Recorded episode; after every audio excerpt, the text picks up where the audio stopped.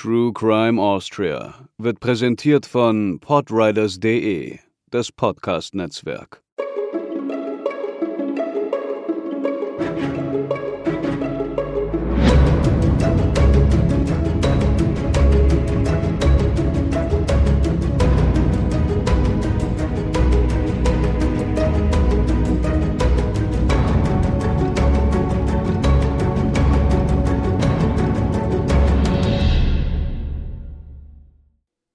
Und herzlich willkommen zur 14. Folge von True Crime Austria. Auch im zweiten Jahr mit uns werdet ihr wieder von mir begrüßt. Wie schön. Mein Name ist Katharina und nach all dieser Zeit noch immer an meiner Seite der gute Hubertus. Hallo. Wir wollen euch wie gewohnt nicht so lange aufhalten, aber ein paar Details gibt es noch zu besprechen. Wie schon bei der Frau in Gold gab es auch zum Fall Raven einige Rückmeldungen. Es gab einige Nachrichten von euch, die gefragt hatten, wie oder wieso wir denn mit der Nennung von Namen so umgehen, wie wir es tun. Und das lässt sich rasch erklären. Sofern eine Person, über deren Taten wir berichten, noch lebt und sie keine Person des öffentlichen Lebens ist, nennen wir den vollen Namen nicht. Person des öffentlichen Lebens bedeutet, dass sie einen gewissen Bekanntheitsgrad hat, also das ist, was wir berühmt nennen, oder ein Amt bekleidet, das geeignet ist, ein öffentliches Interesse zu begründen. Also am konkreten Beispiel, in der letzten Folge, wir würden einen Gerichtsmediziner im Zweifel nicht namentlich nennen, wenn das irgendein Gerichtsmediziner wäre, wenn aber gleichzeitig Präsident der österreichischen Gesellschaft für gerichtliche Medizin ist und wir in diesem Zusammenhang über seine Arbeit sprechen müssen, dann nennen wir den Namen. Und einige von euch haben uns ja sogar auch geschrieben, weil sie diesen Herrn im Zusammenhang mit anderen Fällen gefunden haben. Das heißt, es geht hier auch nicht um einen Einzelfall. Genau. Aber wenn ihr Fragen dazu habt oder dazu, wie wir die Fälle aufbereiten, warum wir irgendwas weglassen oder besonders betonen, dann zögert auf gar keinen Fall und hakt einfach nach. Da freuen wir uns immer, wenn wir da mit euch in Austausch kommen können. Dann das nächste Thema. Ein schneller Ausblick für unsere Unterstützerinnen und Unterstützer. Wir haben fleißig Bonus-Episoden für euch aufgenommen, aber wir hatten einfach so viel im normalen Leben zu tun, dass wir einfach nicht zur Aufbereitung gekommen sind. Daher an dieser Stelle das Versprechen, es kommt bald was, auf jeden Fall. Ich mache mich gleich dran, wenn diese Folge bei euch aufscheint. Und dann gibt es noch vor der nächsten regulären Episode Bonus-Content über Patreon und Steady für euch. Außerdem haben wir noch immer vor, eine Hörer- und Hörerinnen-Folge zu machen. Darauf kommen wir am besten am Ende nochmal zu sprechen. Aber wenn ihr Einsendungen für uns habt, egal ob schriftlich oder selbst aufgenommen, dann meldet euch gern bei uns. So, nun aber zur heutigen Folge. Wir haben eine gerade Folgenzahl und das bedeutet, dass wir uns wieder einer Täterin widmen, beziehungsweise einem Fall, in der eine Täterin diejenige welche war. Katharina, worum geht es denn? Wir haben wieder eine Archivschlacht geschlagen, möchte ich fast sagen. Und wir hätten damit ehrlich gesagt auch noch ewig weitermachen können. Und es ist Hubertus zu verdanken, dass wir das nicht getan haben. du meinst, dass ich dir dann bei der 70. Seite irgendwann mal gesagt habe, so jetzt nur ist gut. Ja, er hat bei der 80. hat er mir Bescheid gesagt. Hm. Also nicht bei der 80. Seite, die wir gelesen haben, sondern bei der 80. Seite, die wir dann irgendwann in unserem Dokument zusammengefasst hatten ja, ich bin da manchmal ein bisschen zu perfektionistisch und ich möchte gerne alles zusammentragen, was wir gefunden haben, weil es gibt halt gerade bei diesen historischen Fällen immer Ungereimtheiten, wo ich dann gerne wissen möchte, was ist da nun wirklich passiert? Welche Version stimmt denn jetzt?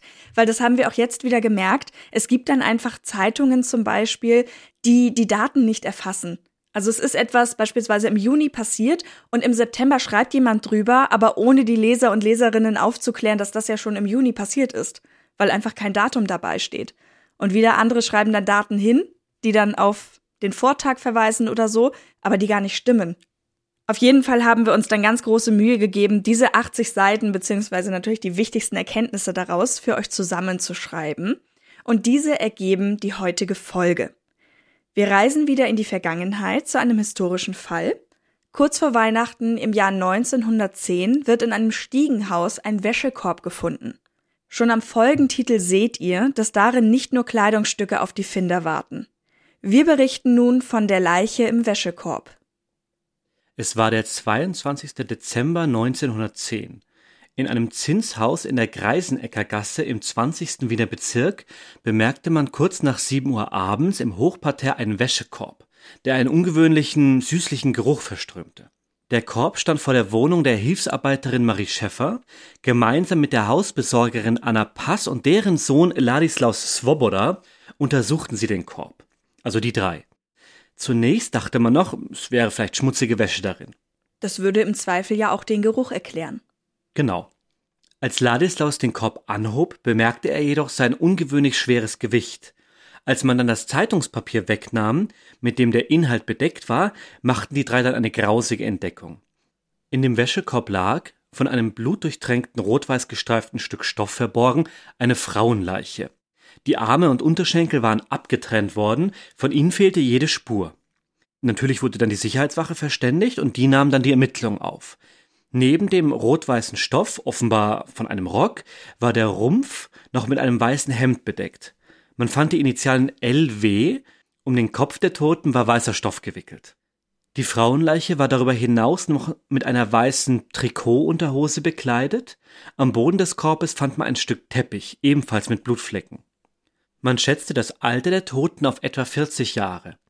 Sie hatte im dunklen Haar bereits einige graue Strähnen, braune Augen, eine leicht gebogene Nase und an den Mundwinkeln einen leichten Damenbart. Sie war auch nicht besonders groß. Es wurde bei der Betrachtung auch offenkundig, dass sie eine Rückgratsverkrümmung hatte, also einen Buckel. Buckel sage ich deswegen, weil es im späteren dann immer wieder vorkommt und damals so beschrieben wurde. Der Behälter, in dem sie lag, maß 70 Zentimeter in der Länge, 55 in der Breite und ungefähr 40 in der Höhe. Man vermutete, dass die Leiche zerteilt worden war, um den Transport im Wäschekorb überhaupt möglich zu machen. Bei genauerem Hinsehen fand man nun auch auf den Zeitungsblättern Blutflecke und erkannte, dass es sich um abgerissene Teile einer Ausgabe der Kronzeitung vom 19. November 1910 handelte. Eine erste Erhebung bei den Anwohnern der Greisenecker Gasse und den sich inzwischen versammelten Schaulustigen und Nachbarn ergab, dass niemand die Leiche identifizieren konnte. Ein Nachbar hatte denselben Korb bereits um halb sieben gesehen, allerdings gedacht, jemand hätte ihn nur kurz dort abgestellt. Die Kreislerin nebenan vermietete gelegentlich ihre Kaltmangel- oder Wäscherolle und es gab ein reges Treiben mit vielen involvierten Wäschekörben. Es lag definitiv ein Verbrechen vor, aber man hatte keinen einzigen Anhaltspunkt. Die Polizei ermittelte nun mit Hochdruck in zwei Richtungen. Wer war die Tote und wie war ihre Leiche in das Treppenhaus gelangt? Wenn man das wüsste, könnte man auch beginnen, den Täter oder die Täterin zu suchen. Aufgrund seines doch beträchtlichen Gewichts nahm man an, dass der Korb nicht aus größerer Entfernung hergebracht worden sein konnte. Dennoch hatte es aber jemand geschafft, ihn am helllichten Tage abzustellen. Auch, dass der Korb von weit außerhalb des Hauses hereingebracht worden war, schien den Ermittlern unwahrscheinlich. Wer auch immer ihn getragen hatte, hätte mit der verdächtigen Fracht quer durch den Feierabendverkehr gemusst. Aus diesem Grund fahndete man zunächst in der unmittelbaren Umgebung des Hauses. Bei der Befragung der Anrainer sagte ein gewisser Franz Gurr, ein Hausbesorgersohn, der schräg gegenüber wohnte, aus, er hätte gehört, ein Mädchen oder ein Fräulein sei seit zwei Tagen vermisst. Die Hinweisgeberin, die ihm das erzählt hatte, war Näherin und wohnte nur ein paar Blöcke weiter Richtung Donaukanal. Sie gab an, von dem Ehepaar Emanuel und Betty Weiß zu wissen, dass deren Tochter Luise abgängig wäre. Die Familie Weiß wohnte in der Jägerstraße, nahe dem Augarten und dadurch ebenfalls nur ein paar Gehminuten von der Greisenecker Gasse entfernt. Als man das Ehepaar aufsuchte, bestätigten beide, dass ihre Tochter seit etwa zwei Tagen verschwunden sei. Am Vortag, dem 21. Dezember, hatten sie auch eine Anzeige aufgegeben. Man brachte die beiden zum Fundort im Haus. Dort angekommen erlitt Emanuel Weiß einen Zusammenbruch. Immer wieder rief er nach seiner Tochter Luise. Man fürchtete um Folgen für ihn. Zur Beruhigung wurde er daher in die dem Fundort am Gang gegenüberliegende Wohnung gebracht. Deren Bewohnerin war relativ frisch eingezogen und erlaubte, dass Emanuel Weiß sich setzen und wieder zu Kräften kommen konnte. Betty, die Stiefmutter, identifizierte währenddessen die Tote im Wäschekorb, nachdem sie zuerst mit dem Zeigen der Kleidung behutsam herangeführt worden war. Es war Luise Weiß. Betty gab zu Protokoll, dass Luise die Wohnung in der Jägerstraße vor zwei Tagen um etwa halb acht Uhr am Morgen verlassen hatte. Sie war auf dem Weg zur Arbeit als Näherin in der Blusenfabrik Tischler und Altmann im ersten Bezirk. Seither hatte die Familie sie nicht mehr gesehen.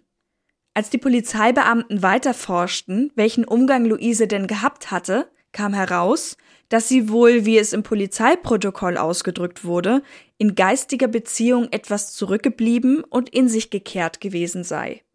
Vor allem aber litt sie unter dem angeborenen Buckel.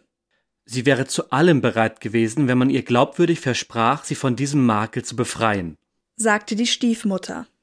Sie berichtete weiter, dass Luise wohl Umgang mit einer mysteriösen Ungarin hatte, die ihr versprochen haben soll, ihren Buckel zu entfernen. Dafür hatte sie von ihrem Sparbuch hinter dem Rücken der Eltern 360 Kronen abgehoben. 360 Kronen aus dem Jahr 1910 entsprechen in etwa 2170 Euro. Es war also durchaus ein stattlicher Betrag. Wobei wir sagen müssen, dass das das Detail mit den meisten Versionen ist. Wir haben von 120 bis 860 Kronen alles dabei. In der Anklageschrift wird es später 200 Kronen heißen. Im Prozess ist auch mehrfach von den jetzt umgerechneten 360 Kronen die Rede, wie es auch in den Polizeiprotokollen steht und deswegen halten wir uns daran. Schon damals, berichtete Betty Weiss, sei Luise die Nacht über, ohne Bescheid zu geben, wohl bei dieser Frau gewesen. Sie hatte nach ihrer Rückkehr erzählt, dass die Ungarin eine Kur hatte vornehmen wollen. In manchen Versionen der Geschichte verschwindet die Ungarin dabei vorgetane Arbeit, in anderen probiert sie ihre Kur, die aber nichts bringt. Gründe sollen dann etwa die Angst oder Nervosität der Patientin sein. Ich verweise an dieser Stelle mal für alle unsere Unterstützerinnen und Unterstützer auf unsere Bonusfolge über die Scharlatane und Quacksalber. Da finden sich sehr viele Parallelen zu dem, wie hier mit der Luise umgegangen wurde. Also durchaus ein Thema, das uns nicht unbekannt ist bisher. Hm. Die Familie Weiß hatte dann auch Anzeige wegen Betrugs beim Polizeikommissariat Brigittenau eingereicht. Nun aber war Luise ganz verschwunden. Die Familie hatte noch vermutet, sie sei bei Bekannten, von denen sie immer wieder berichtet hatte, einem gewissen Ehepaar Bartonek aus der Klosterneuburger Straße. Emanuel und Bettys Sohn Rudolf machte sich deswegen am 22. in der Früh zu diesen Bekannten auf musste aber feststellen, dass seine Schwester dort nicht nur nicht war, sondern zumindest dem Herrn, den er antraf, unbekannt war. Die Polizei hakte nach. Anton Bartonek, ein Schneidermeister, sagte aus, er hätte sich vor einigen Monaten von seiner Frau Marie, geborene Hänsel oder Hänsel, wir richten uns auch da nach dem Polizeiprotokoll und sagen in der weiteren Folge Hänsel, getrennt, und sie wäre es gewesen, die Luise gekannt und auch immer wieder Umgang mit ihr gehabt hätte. Er selbst hatte den Namen Luise nur in Erzählungen seiner Ex-Frau gehört, die sie stets nur die bucklige Jüdin genannt hatte. Auch Hausbewohner aus der Zeit der Eheleute Bartonek erinnerten sich an Luise Weiß. Sie sei etwa drei Jahre ein- und ausgegangen, aber nur dann, wenn der Mann nicht zu Hause war. Anton Bartonek meinte, sich erinnern zu können, dass seine Ex-Frau bei ihrem Auszug auch einen Wäschekorb mitgenommen hatte. Damals hatte sie darin ihr Geschirr transportiert und war zu ihren Eltern gezogen. Dort war sie zum Zeitpunkt der Ermittlungen auch gemeldet. Als nun aber die Polizeibeamten ihren Rundgang durch den Bezirk fortsetzten und bei den Hänsels in der Romanogasse vorstellig wurden, kam heraus, dass Marie dort ebenfalls nicht mehr wohnte. Ihre Eltern sagten aus, dass die aktuelle Wohnadresse von Marie Bartonek seit dem 19. Dezember, also seit nur wenigen Tagen, eben jenes Haus in der Greiseneckergasse war, in der nur wenige Stunden zuvor der Wäschekorb mit Luises Leichnam gefunden wurde. Auch berichtete ihre Mutter, dass Marie bei der Übersiedlung dorthin tatsächlich zwei Wäschekörbe mitgenommen hatte, einen eckigen und einen ovalen wie den, in dem Luise gefunden wurde. Die ungeheure Skepsis, die den Ermittlern mit dieser neuen Entwicklung kam, schwingt auch in den Polizeiprotokollen mit.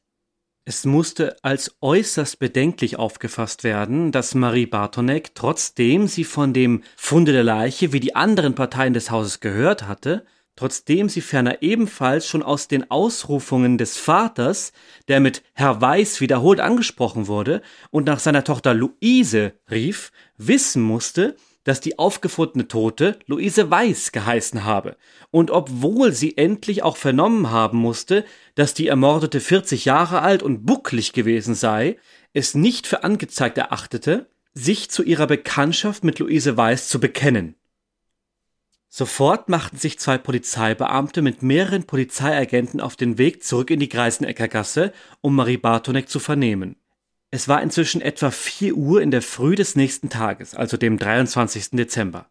Als sie die Wohnung betraten, trafen sie neben der 30-jährigen Mieterin auch noch einen jungen Mann an, 24 Jahre alt, der sich ihnen als Schneidergehilfe Franz Czerny vorstellte.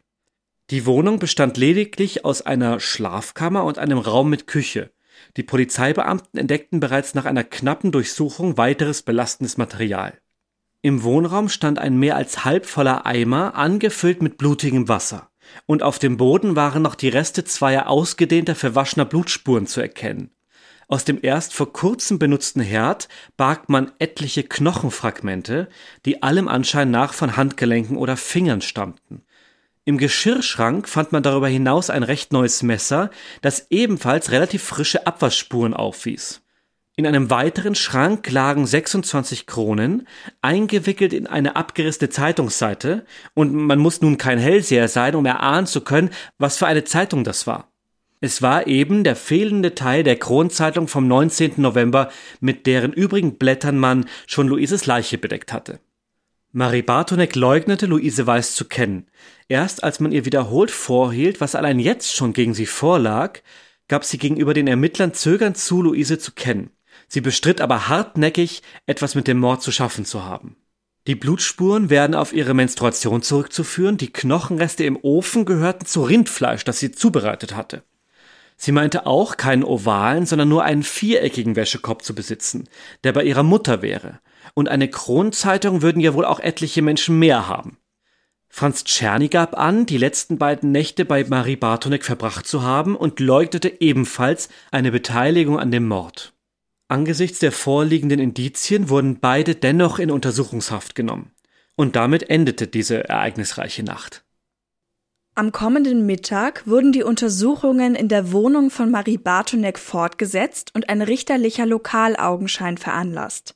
Dabei fand man weitere Knochenreste und auch verkohlte Knöpfe. Mit Betty Weiss, der Schwester der Toten und dem Schneider, der die Jacke verkauft hatte, gab es gleich drei Menschen, die diese klar als die von Luises Winterjacke identifizieren konnten. Hinter der Tür der Wohnung stellte man auch Schuhe von ihr sicher. Weitere Blutspuren fanden sich am Standfuß einer Nähmaschine, an den Seitenwänden des Türstocks und in der Küche entdeckte man Blutspritzer an einem Paar Hausschuhe und einem Handtuch. Franz Czerny, der Mann, den die Ermittler neben Marie Bartonek in deren Wohnung angetroffen hatten und der daher ebenfalls in Untersuchungshaft genommen wurde, hatte wohl sogar Blutspuren auf seiner Hose. Man verglich auch noch einmal das abgerissene Stück der Kronenzeitung aus dem Schrank von Marie Bartonek mit den Resten der Zeitung, die auf Luises Leichnam gelegt wurden. Und es bestätigte sich, dass die Stücke perfekt zusammenpassten. Um die Umgebung abzusuchen, setzte man auch einen Polizeihund ein.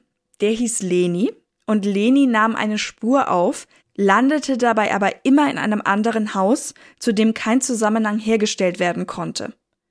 Um diesen Einsatz gab es dann später eine große Debatte mit mehreren Artikeln und auch im Prozess wurde das Versagen des Hundes angegeben. Zu Lenis Verteidigung. Sie war an diesem Tag schon in einem anderen Einsatz gewesen und am Tatort waren sehr viele Leute, die alles angefasst hatten. Und das sagen nicht wir als Tierfreunde, sondern das waren Aussagen aus dem späteren Prozess. Die Suche nach den Gliedmaßen blieb also ergebnislos. Man suchte in Hauskanälen, fand aber nichts. Später wurde festgehalten, die Arme und Beine der Toten seien wahrscheinlich in die Donau geworfen worden. Ebenfalls am Folgetag wurde der Leichnam von Luise Weiß obduziert. Wer das nun so im Detail nicht hören möchte, der überspringt bitte dieses folgende Kapitel. Luise Weiß hatte winzige Einblutungen auf den Netzhäuten und im Gesicht. Das stellte man noch einmal in einem Gutachten fest. Und diese Merkmale sind typisch für Erstickungstode. Das wusste man offenbar auch schon vor 100 Jahren. Wenn ihr euch an unsere Episode Nummer 9 erinnert, dort tauchen diese kleinen Einblutungen ebenfalls auf und auch dort wurde das Opfer erstickt. Man hatte zuvor in Luises Hals einen Knebel entdeckt. Das etwa 40 mal 50 Zentimeter große Stoffstück war sorgsam und fest zusammengelegt worden und wohl eigens für diesen Zweck vorbereitet gewesen. Wohl aus diesem Grund war der Kopf von Luise Weiß mit Stoff umwickelt, um den Knebel an Ort und Stelle zu halten. In Luises Schlund waren auch starke Zerrungen und Einblutungen zu erkennen. Der Knebel musste ihr mit großer Gewalt in den Rachen gepresst worden sein. Vielleicht mit einem Hilfsmittel, zum Beispiel einem Kochlöffel. Es gab zwei Theorien zu dem Knebel. Erstens, man vermutete, dass es zwei Personen waren, die die Tat begangen haben mussten. Das ist deshalb wichtig, weil man abschätzen musste, ob das Paar gemeinsam die Tat begangen hatte. Zweitens, das Opfer wurde im Schlaf mit dem Knebel überrascht und wehrte sich deshalb weniger. Die an den Schultern und Kniegelenken abgetrennten Glieder wurden mit einem scharfen Gegenstand, vermutlich einem Messer, und nach dem Eintreten der Totenstarre bearbeitet. Eine Schnittwunde an der Oberlippe von Luise Weiß wurde ihr ebenfalls erst nach dem Tod beigebracht. Eingedenk der Schnittrichtung wahrscheinlich aus Versehen beim Abrutschen während des Schneidens an den Schultergelenken. Die Totenflecke auf dem Rumpf des Leichnams entsprachen nicht der Lage, die sie im Wäschekorb hatte. Daraus schloss der Gutachter, dass Luise Weiß viele Stunden lang in einer anderen Position gelegen haben muss und also wohl in der Nacht vom 21. zum 22. Dezember getötet wurde oder sogar schon in den Abendstunden. An dieser Stelle noch eine kleine Notiz zum Thema Leichengeruch. Nicht alle Quellen thematisieren das, aber wir haben uns gefragt, ab wann man den Geruch eigentlich wahrnehmen müsste. Die Dauer und Intensität der Geruchsentwicklung ist abhängig von verschiedenen Faktoren, wie zum Beispiel den Temperaturverhältnissen. Bei sehr warmen Temperaturen kann der Leichengeruch teilweise schon nach wenigen Stunden einsetzen. In unserem Fall war es Dezember, also eher kalt. Die Wohnung könnte aber auch entsprechend gewärmt worden sein. Ein Gutachter sagte später, dass es in der Nacht selbst vermutlich noch keinen Leichengeruch gegeben hatte. Wenn wir uns aber an den Anfang der Folge erinnern, Möglicherweise dieser süßliche Geruch, den man im Treppenhaus gemerkt hat, war dann tatsächlich schon der Leichengeruch. Hm, und davon abgesehen, wenn man nicht weiß, was es ist, aber diese großen Mengen von Blut, von denen immer wieder die Rede ist, diese großen Blutspuren, die teilweise Eimer mit blutdurchtränktem Wasser, die weggeschüttet wurden.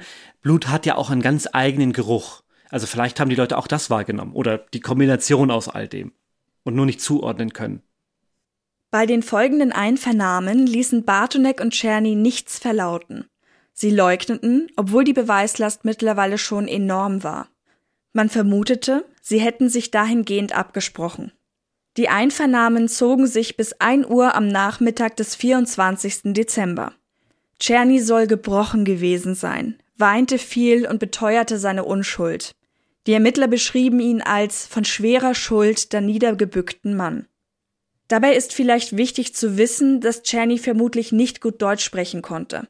Das ist ein Fakt, den wir selber nur selten gelesen haben, eigentlich erst beim Prozess. Dabei ist eine solche Situation natürlich noch belastender, wenn man gar nicht genau versteht, was vor sich geht und sich ja vermutlich auch gar nicht so ausdrücken kann, wie man es in seiner Muttersprache tun würde bei einem solchen Vorwurf, der ihm gemacht wird. Marie Bartonek wirkte dagegen ruhig und gefasst, nur als sie ihre drei Söhne und davor ihre Eltern sehen durfte, war sie sehr emotional und weinte viel, auch bei den folgenden Verhören. Besonders schockierte ja, dass sie trotz der Bekanntschaft zu Luise Weiß, als sie dann da bei der Wohnung stand, wo der Korb gefunden wurde, keine Rührung zeigte. Sie wurde gefragt, Sie haben doch die Luise Weiß gekannt. Sie waren doch ihre Freundin. Warum haben Sie denn kein Wort gesagt? Bartonek antwortete ruhig, Ja, haben Sie mich denn gefragt? Die beiden Verdächtigen wurden dann abends gegen 18 Uhr ins Landgericht eingeliefert und in Einzelzellen gesteckt.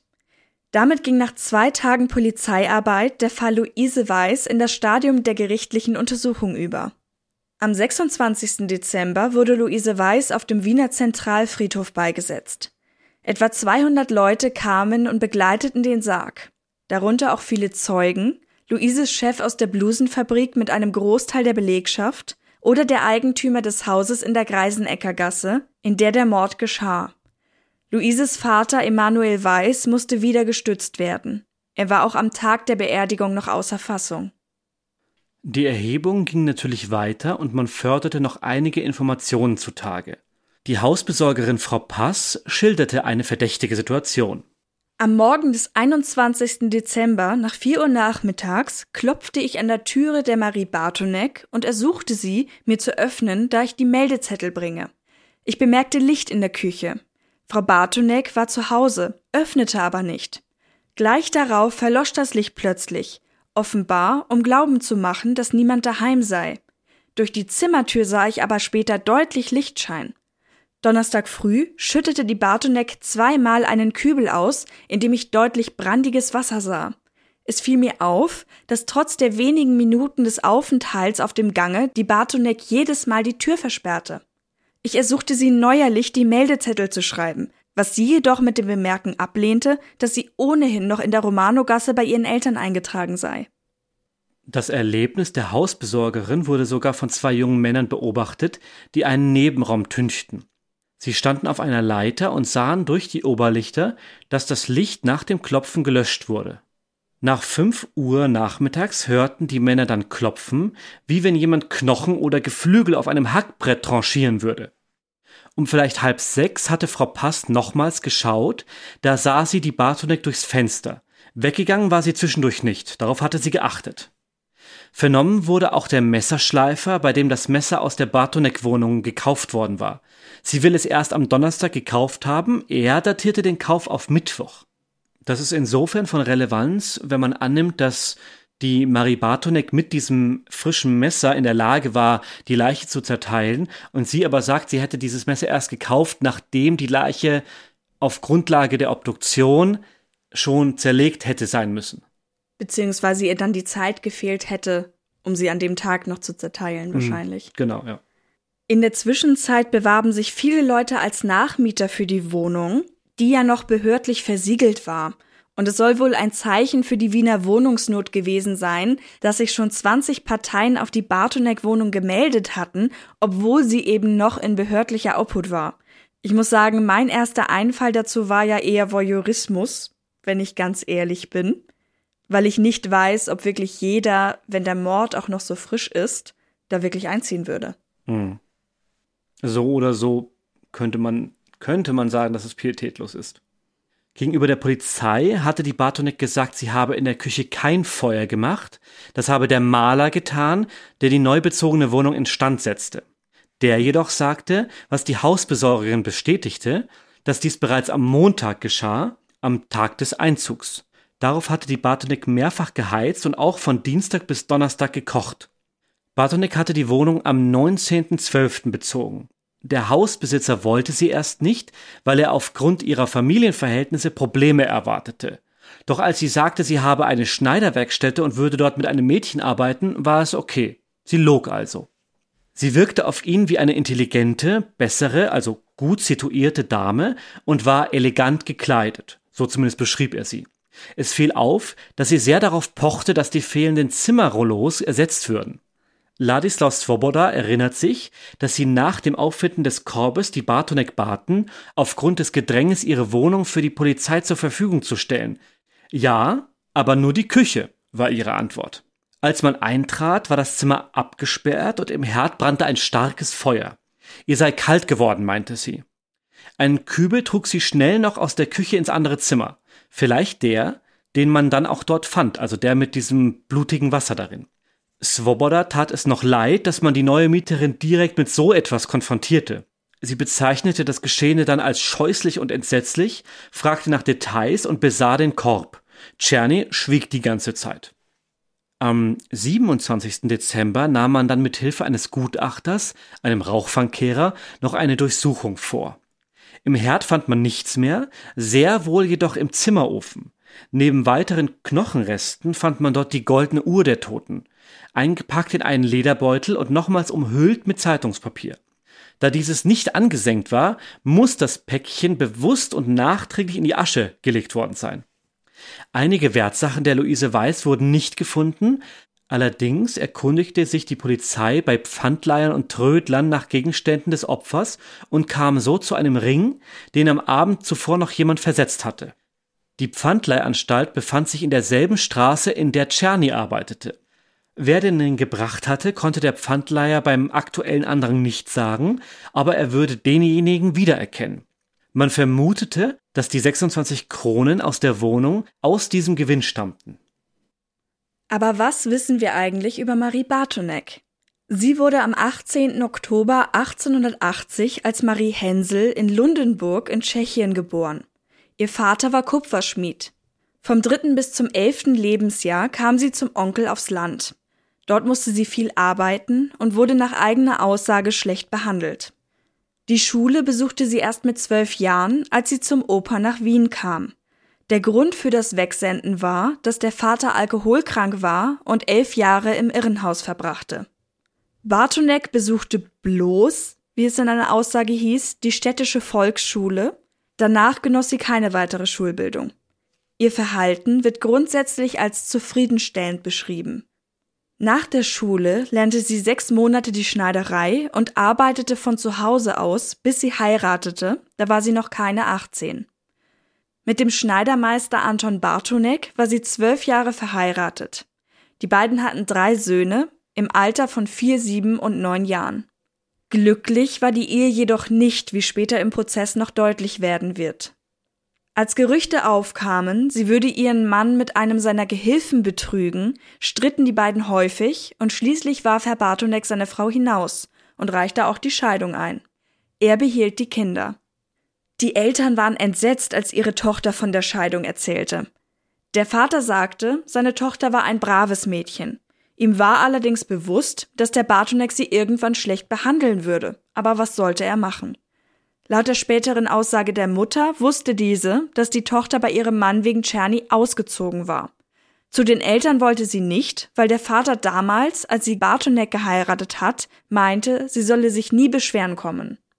Sie war katholisch getauft, hatte aber einen ausgeprägten Hang zur Esoterik.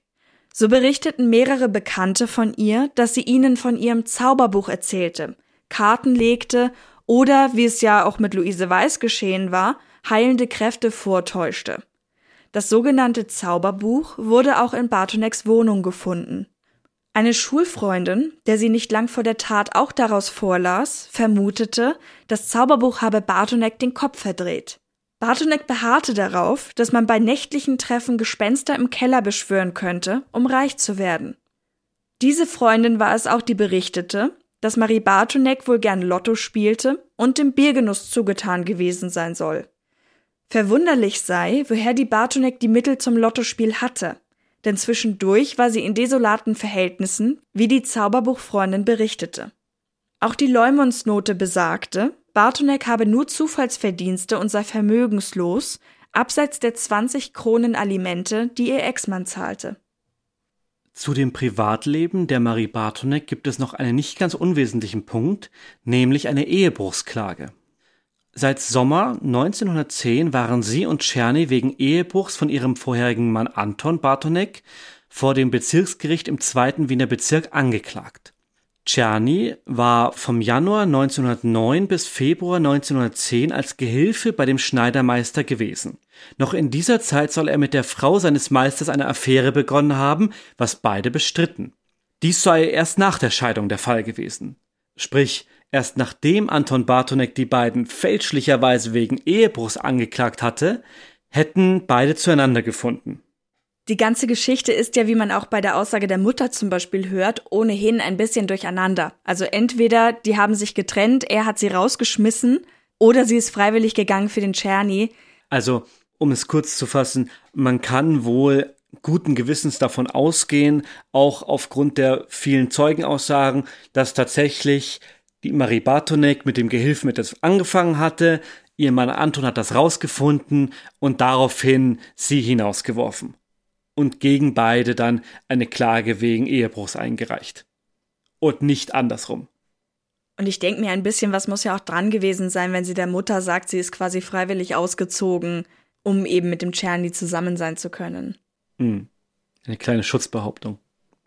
Ein anderer Lehrjunge bestätigte diese Vorwürfe, beziehungsweise war wohl auch der Grund dafür, dass das Ganze ins Rollen kam, weil er Czerny und Marie Bartonik im Bett erwischt haben soll. Den Jungen klagte dann wieder Marie Bartonik wegen Ehrbeleidigung. Die Verhandlung wäre im März gewesen und Bartonek sollte aussagen, aber aufgrund der, wie ihr euch denken könnt, besonderen Umstände wurde das dann nicht gestattet. Die Sache hatte letztendlich dazu geführt, dass Anton Bartonek seine Frau hinauswarf. Wie wir eben gehört haben, war der Ehe also nicht glücklich. Nach verschiedenen Verhandlungen war die Klage gegen Frau Bartonek zurückgezogen worden, die gegen Czerny allerdings noch aufrecht. Am 30.12. sollte der Prozess abgeschlossen werden. Doch durch die neue Untersuchung entfiel diese Verhandlung. Einen weiteren Lokalaugenschein im Fall Luise Weiß gab es am 13. Jänner 1910 beim Ehepaar Hensel, den Eltern der Bartonek. Dort begann er und sollte dann mehrere Stunden dauern. Man fand etwa heraus, dass das Teppichstück aus dem Wäschekorb, das vermutlich als Unterlage genutzt worden war, damit kein Blut aus dem Korb lief, zu einem Laufteppich im Hause Hensel gehörte. Wie schon bei den Stücken der Kronzeitung passten auch hier die Teile exakt zueinander. Marie Bartoniks Mutter hatte ein abgelaufenes Stück abgeschnitten und erst bei sich als Türvorleger benutzt, bevor sie es ihrer Tochter beim Umzug mitgab. Danach wurden Fotos gemacht und man überprüfte, ob die Uhr in der Wohnung Hänsel richtig ginge, damit auch jeder von derselben Zeit sprach. Sie ging richtig. Dann begab man sich zum Quartier der Bartonek, um die Zeit zu prüfen, die sie für die Strecke zurückgelegt haben müsste. Dieser Kontrollgang bezog sich auf das Alibi, das sich Bartonek in der Zwischenzeit zurechtgelegt hatte. Dafür erzählte sie Folgendes. Am Mittwochnachmittag sei sie bei ihrer Mutter gewesen, abends sei dann Czerny vorbeigekommen, um ein Nachtmahl zu holen. Am Donnerstag, also dem Tag, an dem die Leiche gefunden wurde, machte sie Frühstück, putzte Schuhe und Kleidung und als Czerny weg war, ging sie einkaufen, unter anderem ein Küchenmesser. Czerny kam um halb eins, aß und ging kurz nach eins wieder. Sie habe sich nach dem Essen wie immer eine halbe Stunde hingelegt, sei dann zum Fotografen gegangen, um Abzüge von Bildern ihrer Söhne zu holen, habe zu Hause eine Tasse Kaffee getrunken und sei dann zu ihren Eltern gegangen, um dort eine Petroleumflasche und eine Ofenröhre zu holen. Gegen sechs Uhr hätte sie dann ihren Vater getroffen und sie unterhielten sich. Laut dem Vater wäre sie dann in wenigen Minuten daheim, also schon kurz vor halb sieben. Doch sie sei noch weiter zu einem Rendezvous gegangen. Das Ofenrohr war dabei hinter einem Haustor versteckt. Dieses Treffen ist auch so ein Nebenfall im Fall Bartonek, der tatsächlich auch niemals aufgeklärt wird. Zumindest haben wir dazu nichts gefunden. Es geht nämlich darum, dass ein anderer Schneidermeister sich da mit ihr getroffen hat. Von dem hatte sie irgendwann mal eine Fotografie ausgeliehen und dieses Treffen war angeblich dazu da, dass sie ihm diese wiedergab. Und er hat erst gesagt, er war nicht da. Später kam aber heraus, dass er sich genierte, weil er sich eben dann mit einer Frau, die so ein Verbrechen begangen haben soll, getroffen hat und seine Frau fand das auch nicht so toll. Und er wurde dann zu zwei Monaten Kerker verurteilt, wegen der Falschaussage. Dadurch, dass er aber fälschlicherweise gesagt hat, er hätte sie nicht getroffen, bedeutet das ja im Umkehrschluss, er hat sich mit ihr getroffen. Aber so richtig ist dieses Alibi eben nicht stichhaltig und taucht auch im Prozess gar nicht mehr auf. Zwischen Viertel neun und halb neun habe sie dann das Ofenrohr oder ihre gesamte Fracht wiedergeholt. Daheim angekommen, erwartete sie dann eine Überraschung. Man sagte ihr, eine Leiche sei in einem Wäschekorb gefunden worden. Das Tor war verschlossen, deswegen ging sie durch den benachbarten Greislerladen, kaufte dabei noch Petroleum und ging dann durch den Hintereingang zu ihrer Wohnung, wo dann auch später die Kommission einkehrte. Den Namen der Toten oder dass man nach einer Schneidermeistergattin suchte, die Kontakt zu ihr hatte, also sie selbst, wir sie nicht mitbekommen haben. Sonst hätte sie sich ja gemeldet. Das sollte also belegen, dass sie den Korb nicht nach draußen gestellt haben konnte. Allerdings sagten mehrere Zeugen und Zeuginnen, unter anderem Frau Pass, dass sie kein Gepäck dabei hatte, als sie ins Haus kam. Ofenröhre und Co. wurden trotzdem in der Wohnung gefunden. Vermutlich war sie also vorher schon kurz da gewesen, hatte alles abgestellt und war wieder gegangen, vielleicht als sie den Korb verschoben hatte. Nach der Aussage des Vaters könnte es natürlich passen, dass sie dann kurz bevor tatsächlich auch der erste Nachbar den Korb sah gegen halb sieben, diesen gerade rausgestellt hatte. Frau Pass sagte außerdem, die Bartonek stand sicher eine Dreiviertelstunde bei ihr und sie war sich sicher, dass die Bartonek auch alle Infos mitgehört hatte.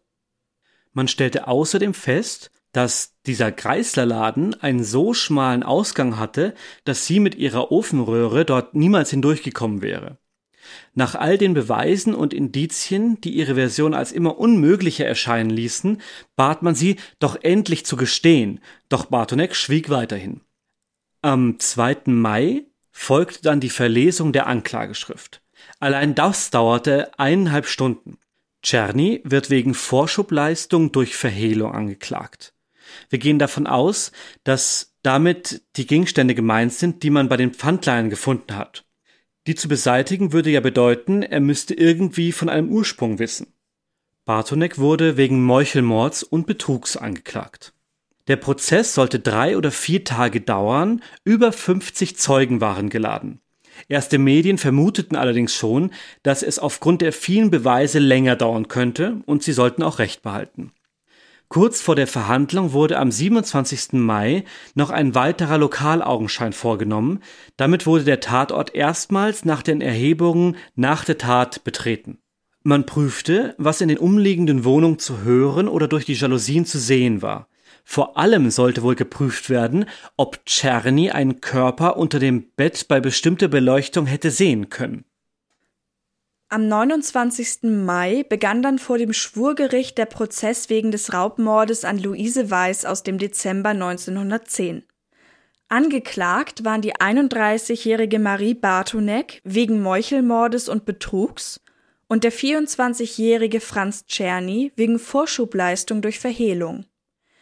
In der Anklageschrift hieß es, die mutmaßliche Täterin habe das Opfer arglistig getäuscht, indem sie behauptete, ein Mittel gegen den Buckel zu haben. Als aber keine der Maßnahmen wirkte, drängte die Geplagte auf Erfüllung des Versprechens oder Rückgabe des Geldes, da sie sonst Anzeige erstatten würde. Um dies zu umgehen, habe Marie Bartonek die Frau zu sich gelockt und sie umgebracht. Ihr Geliebter soll bei der Beseitigung von Leiche und Spuren geholfen haben. Eine Theorie dazu, weswegen Czerny da so reingezählt wird, war, dass man sagte, in seiner Abwesenheit kann die Bartonek allein unmöglich die Leiche zerteilt, entsorgt und die Spuren verwischt haben, und er muss sich über zwölf Stunden mit der Leiche in einem Raum befunden haben. Ohne zu merken, dass sie da ist. Die Angeklagte war vor Gericht ruhig, gelassen, Czerny hingegen war etwas eingeschüchtert. Zuerst wurde Marie Bartonek einvernommen. Sie erklärte sich für unschuldig. Sie sei verheiratet gewesen, aber unglücklich in ihrer Ehe. Ihr Mann habe Liebschaften gehabt. Allerdings gab sie zu, sie auch. Aus der gemeinsamen Wohnung sei sie nicht freiwillig gegangen, ihr Mann habe sie wegen Czerny rausgeschmissen. Teilweise war er wohl sehr brutal. Er wurde sogar einmal wegen Körperverletzung acht Tage inhaftiert, hatte dann versucht, sie anzuzeigen, weil sie ihn angeblich mit einem Messer angegriffen hatte. Dabei hatte er sich eigentlich an einer Fensterscheibe geschnitten. Also ich sag's mal so, beim Paar Bartonek wird sehr gern gegeneinander geklagt. Mhm. Die schenken sich nichts. Der Gerichtspräsident wies die Angeklagte darauf hin, dass sie sich bemüht hatte, viele Details ihrer Vergangenheit im Dunkeln zu lassen. Bartonek hatte schlichtweg für alles eine Ausrede. Sie sagte dann in der Folge, ihr Todfeind hätte den Mord begangen, um sie in eine schwere Lage zu bringen. Dies sei in ihrer Abwesenheit geschehen. Der Präsident fragte, Was haben Sie denn für einen Todfeind? Ich glaube, mein Mann ist es. Also Ihr Mann soll die Leiche in den Korb gelegt und alles getan haben? Ja, hoher Gerichtshof. Die Beziehung zu Luise Weiß schilderte sie distanziert, so eng sei man gar nicht gewesen. Warum sie denn dann das Verhältnis aufrechterhalten hatte?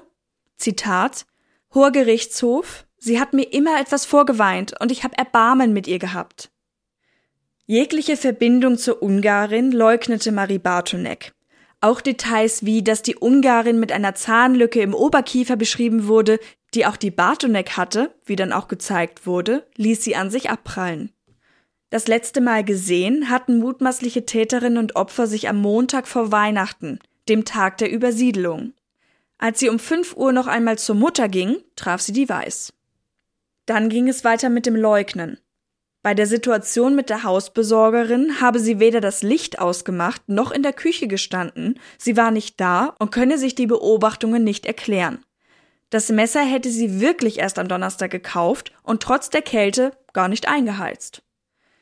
Thematisiert wurde auch noch einmal das Treffen mit der Polizei in ihrer Küche. Sie sagte, das hätte sie nicht so interessiert, deswegen hätte sie auch nichts gesagt. All die Beweise, die man in der Wohnung gefunden hatte, könnten auch von der früheren Partei stammen. Die Uhr sei wohl von dem versteckt worden, der es war. Zusammenfassung, sie leugnete jeden Hinweis auf die Beweise. Angesprochen wurde noch, dass Czerny am Donnerstag geäußert haben soll, es rieche nach faulen Äpfeln. Außerdem soll die Bartonek ihm verboten haben, Dinge unter das Bett zu schieben. Czerny war dann auch als nächstes an der Reihe. Er hatte einen tschechischen Übersetzer dabei. Zu seiner Anmerkung des Geruchs hatte die Bartonek gesagt, es sei frische Farbe in der Küche. Die Leiche muss dann noch in der Wohnung gewesen sein. Dies stützt sich auf die Aussage der Gerichtsmediziner, die sagten, die Leiche hätte acht bis zwölf Stunden außerhalb des Korbes gelegen.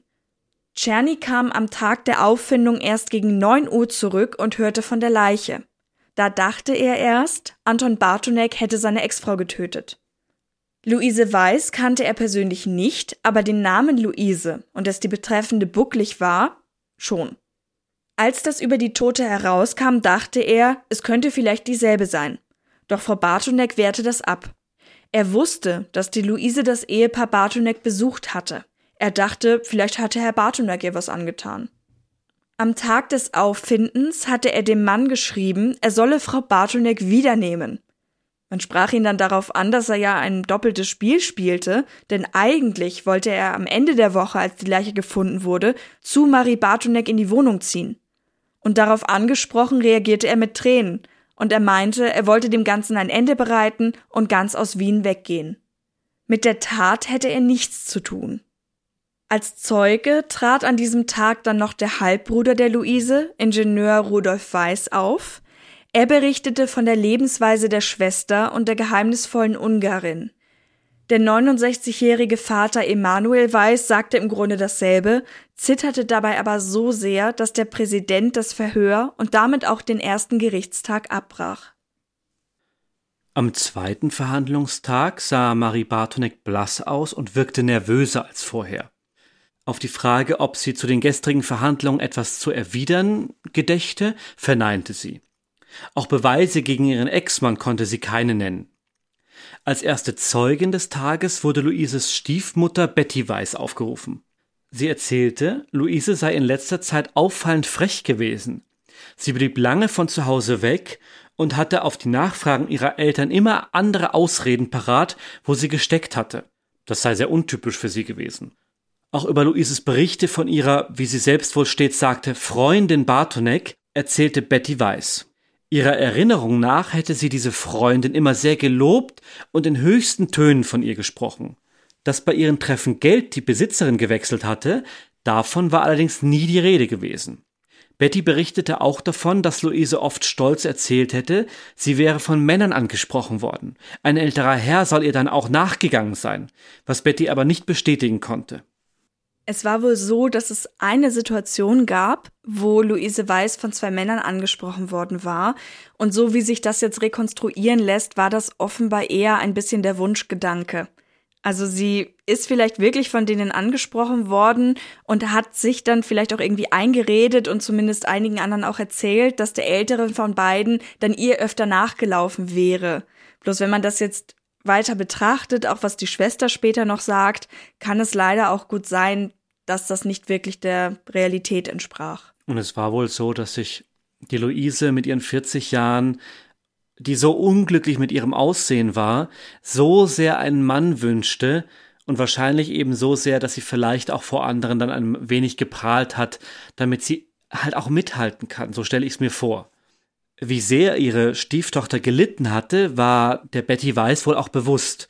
Luise fühlte sich entstellt und war oft krank, erzählte sie, und Aufmunterungen hätten da kaum geholfen. Sie bestätigte auch noch einmal, dass man den Namen Luise Weiß und die Tatsache, dass der aufgefundene Leichnam bucklig war, mehrfach laut genannt hatte, als sie zur Identifizierung in der Nacht der Entdeckung am Tatort war.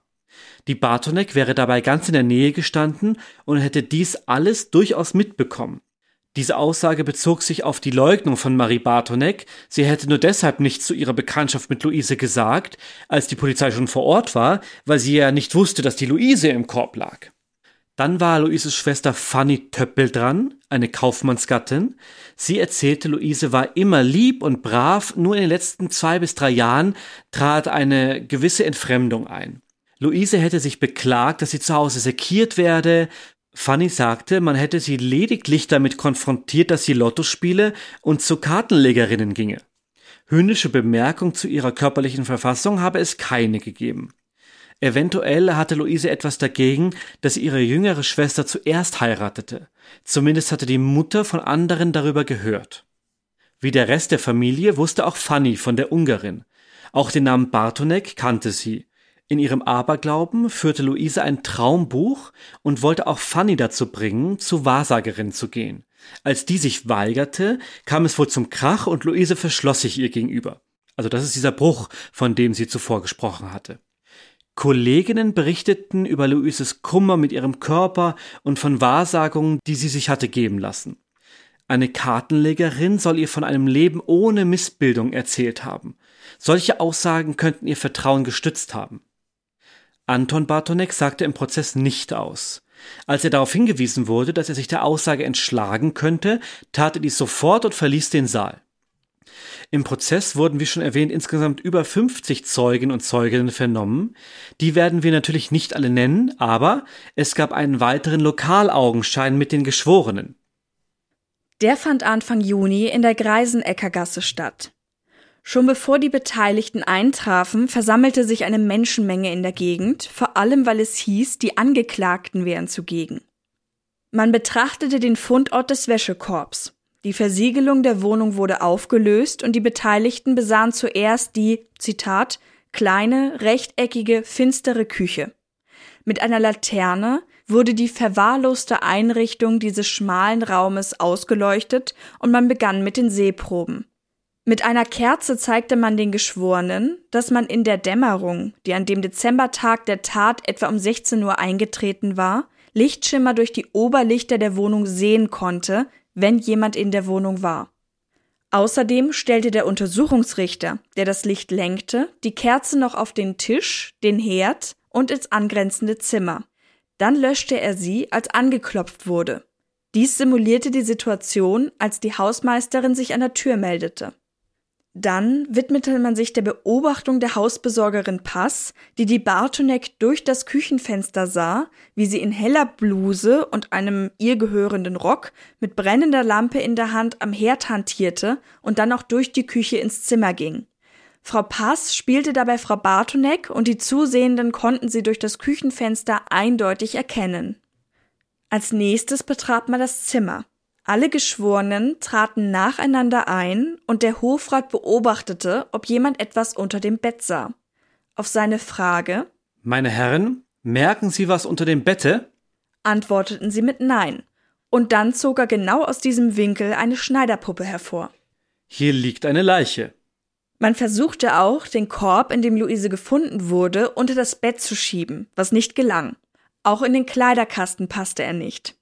Allerdings merkte jemand an, dass die Leiche sehr wohl in den Kleiderkasten gepasst hätte. Es fiel auch ein Koffer mit Stoffresten auf, der ebenfalls groß genug für Luise Weiß gewesen wäre. Ein Geschworener merkte an, dass Czerny beim Abendessen zumindest die Blutspuren an der Maschine und den Dielen hätte sehen müssen.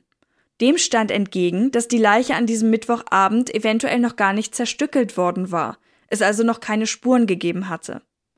Einige Geschworene tüftelten am Ofen herum, um abzuschätzen, ob darin Gliedmaßen verbrannt werden konnten. Man machte Hörversuche mit positivem Ergebnis. Wir gehen also davon aus, man hörte in den Nachbarwohnungen etwas, beziehungsweise vielleicht ging es auch um dieses Klopfen, das die beiden jungen Männer gehört hatten. Man machte Lichttests, wobei festgestellt wurde, dass von außen mit heruntergelassenen Rouleaus ein Lichtschimmer, aber keine Person zu erkennen sei.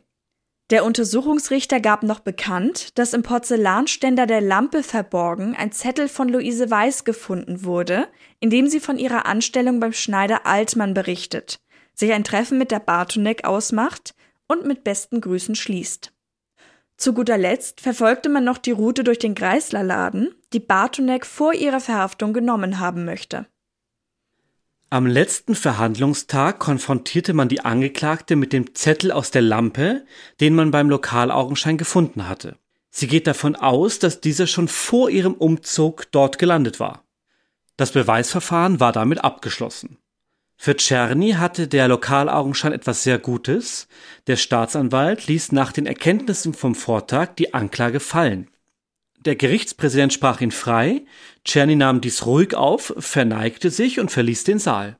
Bartonek und er sollen dabei sehr ruhig gewesen sein und sich nicht nochmal angesehen haben. Die zentralen Indizien, die auf die Täterschaft der Marie Bartonek deuteten, waren nun also erstens der Wäschekorb, in dem die Leiche des Opfers Luise Weiß gefunden wurde, sowie ein ebenfalls darin liegender Laufteppich gehörten Marie Bartonek. Zweitens im Küchenschrank von Marie Bartonek wurde ein Geldbetrag gefunden, eingewickelt in abgerissene Seiten einer Ausgabe der Kronzeitung vom 19.11.1910. Den Rest der Ausgabe fand man im Wäschekorb. Drittens, an mehreren Orten in Marie Bartoneks Wohnung konnte man frische Blutspuren nachweisen.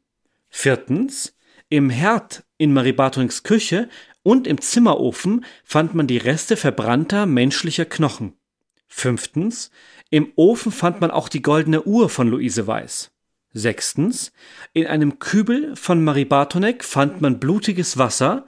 Beobachtungen der Hausbesorgerin zeigten, dass sie öfter welches weggespült hatte. Siebtens, im Küchenschrank fand sich ein neu erstandenes Messer, das frisch geschliffen wurde. Marie Bartonek hatte es kurz vor dem Mord gekauft. Der Staatsanwalt meinte, so stehen wir denn einer geschlossenen Reihe von Indizien gegenüber, die mit zweifelloser Sicherheit erweisen, dass die Luise Weiß in der Wohnung der Bartonek ermordet worden sein muss. Der Gerichtspräsident versuchte Marie Bartonek noch einmal zu einem Geständnis zu bewegen. Er sagte, und nun, Frau Bartonek, in dieser für Sie gewiss schweren Stunde Ihres Lebens frage ich Sie noch einmal eindringlich, wollen Sie uns irgendeine Erklärung geben für all das, was hier im Beweisverfahren vorgekommen ist und das Sie so schwer belastet? Und darauf antwortete Marie Bartonek, Ich bitte, Herr Präsident, ich kann nichts anderes tun, als was ich gesagt habe. Dann wurden die Fragen an die Geschworenen verlesen. Die erste Frage, war es tückischer Mord? Die zweite, war es Betrug durch Herauslockung von Geldbeträgen durch listige Vorspiegelungen? Und darauf folgten die Plädoyers. Der Staatsanwalt erklärte Meine Herren Geschworenen, am 22. Dezember im Jahr 1910 ist hinter versperrter Türe bei herabgelassenen Rouleaus ein grauenhaftes Verbrechen begangen worden. Kein menschliches Auge, mit Ausnahme das der Täterin selbst, hat dabei zugesehen. Kein menschliches Ohr das Röcheln des Opfers vernommen. Kein Zeuge vermag zu sagen, wie die Tat geschehen ist. Das Opfer selbst ist tot und die Angeklagte stumm und verschwiegen. Mit keinem Laut verrät sie ihr Geheimnis. Aber, meine Herren Geschworenen, es ist kein Geheimnis mehr. Die Verhandlung, die stummen Zeugen, die da vor dem Gerichtstisch liegen, die haben den Schleier gehoben, der über die Tat gebreitet war. Es ist das Dunkel erhellt, das die Tat bisher verhüllte. Nachdem der Mord ausführlich besprochen war, wandte er sich der Anklage wegen Betrugs zu. Er betonte, wie abergläubisch Luise Weiß aufgrund ihrer Missgestalt war. Frau Bartonek befasste sich mit Kartenlegen und besaß ein ärztliches Buch mit Bildern, das auch einen Abschnitt zur Behandlung dieses Leidens durch Massagen enthielt. Zu der Zeit, zu der Bartonek Geld brauchte, hob Weiß von ihrem Sparkassenbuch ab. Ein Zusammenhang bestehe über das Motiv, das der Betrug auffliegen könnte. Mit dem Mord schaffte sie die einzige Zeugin aus dem Weg. Der Staatsanwalt appellierte an die Geschworenen, die Bartonek schuldig zu sprechen. Und darauf folgte das Plädoyer des Rechtsanwalts. Nicht bloße Argumente, Schlüsse und Vermutungen können die Grundlage eines Urteils bilden. Der Staatsanwalt hat in Blut gewartet und das Gesetz verletzt, denn er hat sich nicht als Partei zu betrachten und er hat auch alles vorzubringen, was zugunsten der Angeklagten und ihrer Verteidigung spricht, und das hat er wohlweislich vermieden. Der Staatsanwalt appelliert an ihr Gefühl, im Strafrecht gilt aber nur die Wahrheit und das Recht. Die Indizien deute ich ebenso wie der Staatsanwalt. Denn was sagen der Korb, die Uhr und die Menschenknochen? Alle diese Indizien sagen, dass zwischen der Tat und der Wohnung der Bartonek ein Zusammenhang besteht. Aber mit der Person? Regierungsrat Stuckert hat unter dem ersten Eindrucke ausgerufen, das kann nur ein Mann begangen haben. Professor Haberda war derselben Meinung. Wo ist diese zweite Person, dieser Mann? Er saß hier und der Staatsanwalt hat ihn freigesprochen. Die Geschworenen sollten die beiden Fragen verneinen und eine Eventualfrage auf Mitschuld stellen. Es sei ja möglich, dass die Bartonek nur die Mittel, wie eben ihre Wohnung, zur Verfügung gestellt hätte. Der Staatsanwalt aber meinte, dafür müssten im Verfahren Details für eine Mitschuld vorliegen, was nun mal aber ja nicht der Fall sei. Es wurde also abgelehnt. Immerhin bestritt die Angeklagte ja auch jede Beteiligung an der Tat. Der Gerichtspräsident endete mit einem Resümee. Das Urteil wurde am 2. Juni 1911 von einem Wiener Schwurgericht gesprochen. Aufgrund der erbrachten Indizien stimmten die Geschworenen nach keiner Stunde Beratung 10 zu 2 wegen Meuchelmords und Betrugs.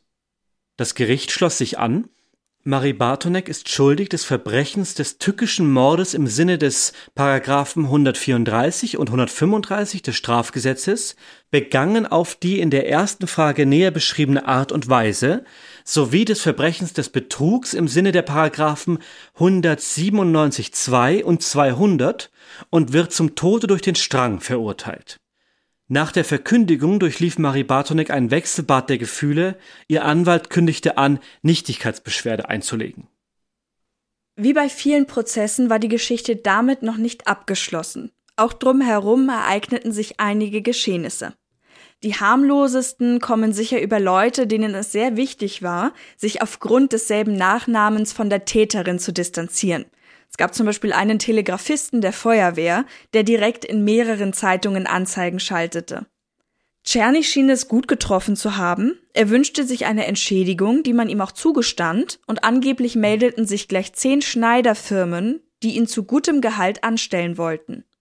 Nach wie vor sagte er, er halte die Bartonek der Tat nicht für fähig.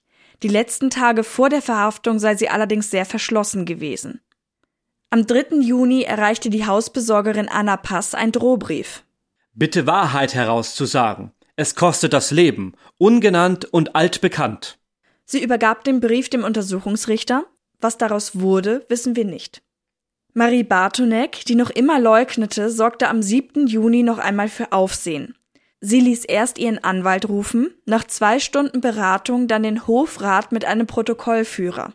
Zeitungen vermuteten ein Geständnis oder die Beschuldigung eines Mittäters. Tatsächlich ging es aber wieder nur um ihren Ex-Mann. Sie habe bisher immer nur sich selbst geschützt, weil sie nicht an eine Verurteilung glaubte. Nun, da es doch passiert sei, müsse sie ihr Schweigen brechen. Sie führte eine Anzahl von Beweisen an, denn ihr Mann wollte die Gemeinschaft mit ihr wieder aufleben lassen. Es gab intime Treffen, auch in der neuen Wohnung, Vier Tage vor dem Mord hätte er den Vorschlag laut ausgesprochen. Doch sie lehnte ab. Da er einen Schlüssel hatte, konnte er jederzeit in die Wohnung gelangen. Ich weiß nicht, wie ihr das seht, wir schließen das eher aus, dass es so gewesen ist, dass jemand der Mittäter war okay, aber dass wirklich jemand in ihrer Abwesenheit diese ganzen Dinge deponiert, ohne dass sie was mitbekommt, ist ja ein bisschen unlogisch. Und wir haben schon gehört, wie die beiden in Beziehung standen, dass es also gerade jetzt nach der Scheidung eben natürlich nicht so super lief irgendwie. Und es passt nicht richtig für uns. Das ist natürlich jetzt alles nur unsere Spekulation, aber äh, gehen wir das mal durch.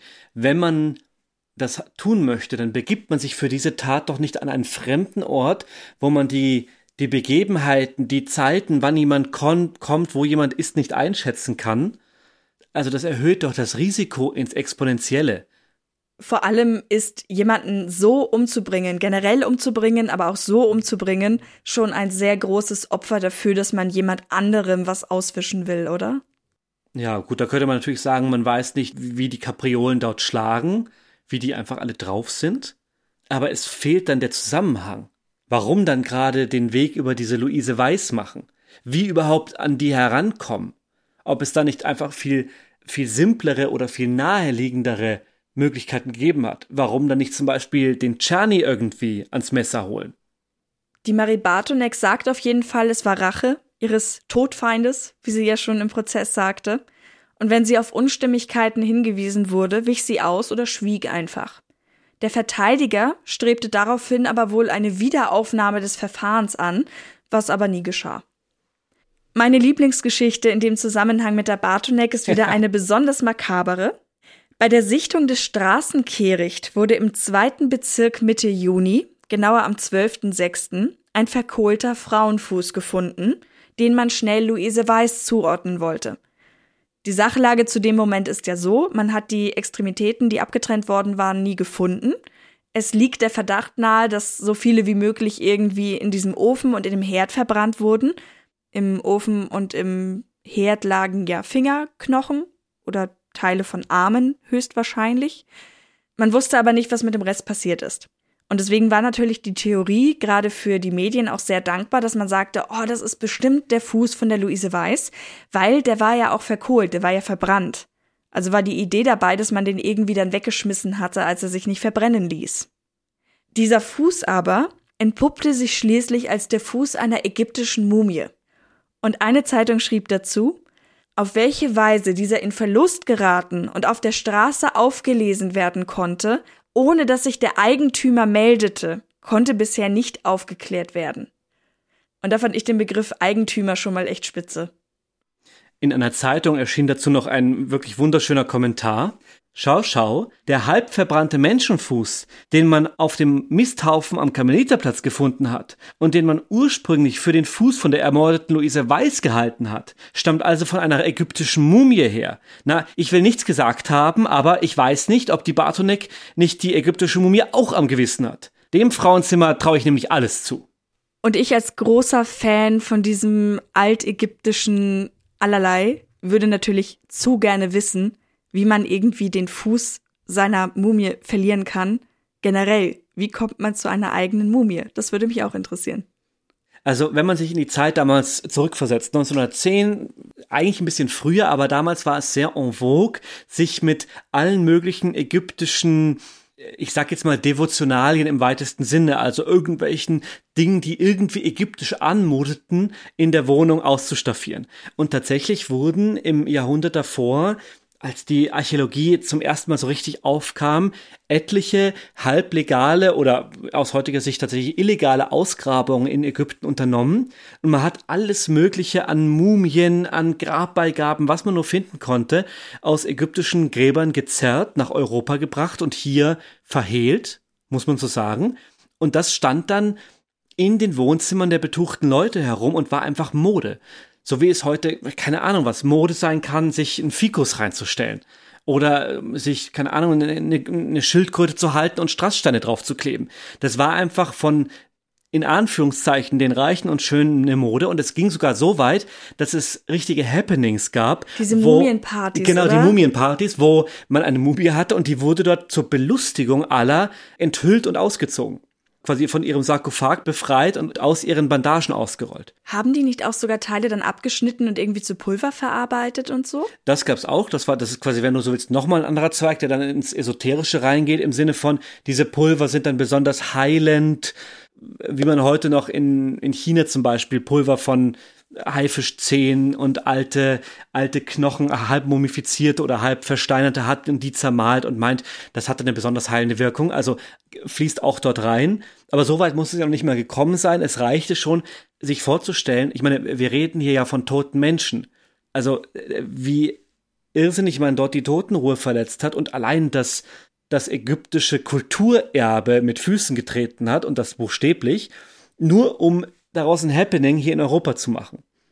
Da blutet und, einem echtes Herz. Also ich möchte genau. gar nicht wissen, wie viel da verloren gegangen ist mhm. an Informationen, die man irgendwie wissenschaftlich auch hätte ja. auswerten können. Ja, eben in dieser Frühzeit der Archäologie, wo das einfach noch nicht so standardisiert war und dort eben alle möglichen Leute Schindluder treiben konnten, ist da wohl einiges verschütt gegangen. Und ich, das ist jetzt meine These, nehme an, dass vielleicht dieser Mumienfuß eine Spätfolge dieser Mode war. Diese Mode ist meines Wissens einige Jahre früher schon in Wien gewesen. Aber vielleicht stammte der daher. Vielleicht war es dann einfach out und man wollte diese Mumie irgendwie loswerden und naja, hat die dann einfach weggehaut. Die arme Mumie. Noch eine Geschichte ist, dass die Eltern der Bartonek, ich glaube im Jahr nach ihrer Verurteilung, ausgeraubt wurden. Und zwar von zwei Zellengenossinnen die die Bartonek eben im Gefängnis getroffen hat. Hm. Warum? Keine Ahnung. Vielleicht haben sie über irgendwas erzählt oder sie hat gemeint, sie hat da irgendwelche Reichtümer oder ja, so. Ja, sie hat geprahlt vielleicht, ja. Auf jeden Fall haben sie dann diese Eltern kontaktiert und denen irgendwie erzählt, dass die Tochter sie sprechen wollte, sie hätten die ja heute getroffen und so weiter und so fort. Und irgendwann wären dann die Eltern tatsächlich weg gewesen und in der Zeit hätten die beiden ehemaligen Zellengenossinnen, wie gesagt, die Wohnung ausgeräumt und dabei vor allem Besitztümer mitgehen lassen, ich glaube im Wert von 800 Kronen, die der Marie Bartonek gehörten. Hm. Also zu allem Überfluss. Die armen Eltern. Einen kleinen Nebenfall gibt es auch noch. Und zwar hatte die Bartonek wohl Fans, ganz speziell ein junges Dienstmädchen, das sich selber beschuldigt hat, eine Kollegin angeschossen zu haben, war es, glaube ich, weil sie im Gefängnis die Bartonek treffen wollte. Also die hat sich einbuchten lassen. Sie war dann tatsächlich auch im Gefängnis. Und die haben dann rumgeschwindelt, dass die sich ja kennen würden und die wären ja verwandt. Und so hätte man sie tatsächlich auch zueinander gelassen und die wären sich dann in die Arme gefallen. Und die Bartonek hat dann aber später irgendwie erzählt, ich kenne die eigentlich gar nicht. Also sie ist dann nicht in die gleiche Zelle gekommen oder nicht in den gleichen Trakt, hat dann verzweifelt versucht, an dieser, in dieser Zeit, in der sie im Gefängnis war, das war vielleicht ein paar Stunden, ein paar Tage, bevor herausgekommen ist, dass sie eben, naja, sich zu Unrecht beschuldigt hatte, hat sie irgendwelche Briefchen geschrieben und die versucht in den Gefängnishof zu schmeißen. Das hat alles nicht funktioniert und dann hat sie eben angegeben, ah, ja, aber ich bin ja mit der verwandt und dann wurde sie sogar vorgelassen zu Bartonek. Was das gebracht hat, wissen wir nicht. Sie wollte wohl, wie gesagt, wissen, wer der Täter oder die Täterin ist. Ich gehe mal davon aus, die Bartonek hat da nicht viel zu gesagt, weil sie insgesamt eben nicht viel dazu gesagt hat. Aber gut, die beiden konnten sich treffen. Ja, was Leute so auf sich nehmen, um ihre Idole zu treffen. Kommen wir aber nochmal zum Ende des Prozesses um Marie Bartonek. Der fand sein endgültiges Ende schließlich im November 1911. Sie wurde durch kaiserliche Gnade zu lebenslangem schweren Kerker verurteilt verschärft mit Fastentag und Dunkelhaft am 21. Dezember, dem Tattag. Entsprechend könnt ihr euch denken, dass die Nichtigkeitsbeschwerde des Anwalts erfolglos blieb. Die neue Anklage wegen Verleumdung durch die Beschuldigung des Schneidermeisters Bartonek wurde damit gegenstandslos. Weder die Todesstrafe noch der lebenslange Kerker hätten weiter verschärft werden dürfen. Am 6. Dezember, fast ein Jahr nach dem Auffinden der Leiche im Wäschekorb, wurde Marie Bartonek ins Frauengefängnis nach Wiener Neudorf überstellt. Sie hat sich nie zu der Tat geäußert. Damit beenden wir unseren 14. Fall um einen Mord, zu dem sich niemals jemand bekannt hat. Ich möchte gern noch mal kurz auf die Täterin eingehen, weil ich während des Lesens oder auch der ganzen Details immer wieder gedacht habe, wie kann man sowas machen und denken, man kommt damit davon? Das ist ja alles total offensichtlich, in meinen Augen. Du meinst, warum sie sich so angestellt hat? Man sagt ja manchmal, Dummheit siegt, aber in dem Fall steht dieser Korb mit der Frau, die sie vermutlich, ich meine, das ist ein Indizienprozess, aber wie ich finde, einen sehr, ein sehr schlüssiger. Na gut, sie wurde verurteilt, rechtskräftig, also können wir auch von ihr als Mörderin sprechen. Auf jeden Fall. Ich meine, nur auch in meinem Kopf ergibt das Sinn. Also warum sollte das jemand, das haben wir eben eh schon kurz gesagt, warum sollte jemand anders das so aufziehen? Aber wenn es niemand anderes war, dann ist da also eine Frau, die eine andere Frau getötet hat in ihrer Wohnung und die sich ja auch gar keine Mühe gibt, das irgendwie zu vertuschen. Die wohnt auf engstem Raum, eh schon, sehr nah an anderen Leuten dran, zerteilt da irgendwas, bringt irgendwelche Kübel ins Klosett. Die waren ja damals noch auf der, auf dem Flur. Deswegen hat die Hausbesorgerin das ja auch gesehen. Stellt sich dann super deppert an, wenn es darum geht, dass sie nicht zu Hause ist. Also ich meine, wenn ich Licht brennen lasse und jemand klopft und dann mache ich das Licht aus, ist das vielleicht ein bisschen offensichtlich und stellt dann diesen Korb direkt vor ihre Tür. Und da könnte man auf der einen Seite sagen, ja gut, also ich meine, wer würde sie denn verdächtigen? Wenn der direkt vor ihrer Tür steht, so blöd kann ja keiner sein deswegen eben Dummheit siegt, aber in dem Fall hängt hm. das doch alles so zusammen. Also entweder hat sie sich keine Mühe gegeben, absichtlich, damit man im Nachhinein sagt, so dumm kann niemand sein, das kann die Bartonek nie gewesen sein, weil das hätte sie ja dann viel schlauer angestellt. Oder aber sie hat sich keine Mühe gegeben, weil sie es nicht verstanden hat. Ich glaube, zwei Ideen dazu. Einmal Stichwort Bauernschleue. Die Marie Bartonek war ja nicht dumm. Die war ja nicht stupide aber sie hat halt nur immer von A nach B gedacht. Intelligente Menschen schaffen es, von A über B nach C zu denken und daraus eine komplexe Handlung abzuleiten.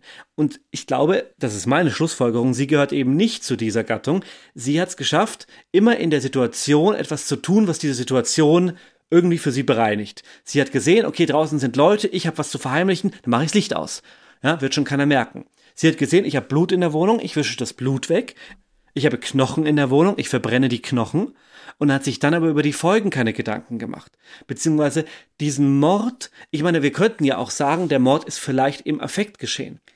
Nicht, die saßen da zusammen.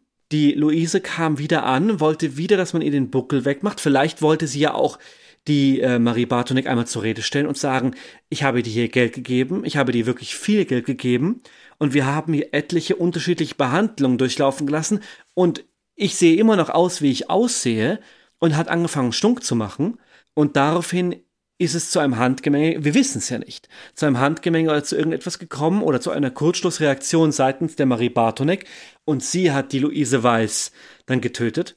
Kann ja alles sein. Wobei dagegen spricht, dass der Knebel und all das so präzise vorbereitet war. Und dass sie vorher das Messer gekauft hat, dass sie ja. extra noch schleifen äh, hat lassen. Es gibt ja sogar die Theorie, dass sie wirklich diese Wohnung nur angemietet hat, um die Luise Weiß zu töten. Mhm. Und das ist irgendwie schon, also ich finde nicht, dass man da von Bauernschleue sprechen kann, weil ich finde das einfach nicht schlau. Ja, aber dann dann sei mir mein, mein Vergleich, äh, mein popkultureller erlaubt, dass sie eben so ist wie Game of Thrones Cersei Lannister, die so von sich überzeugt ist und so egoistisch und auch so machtbewusst in ihrer kleinen Welt.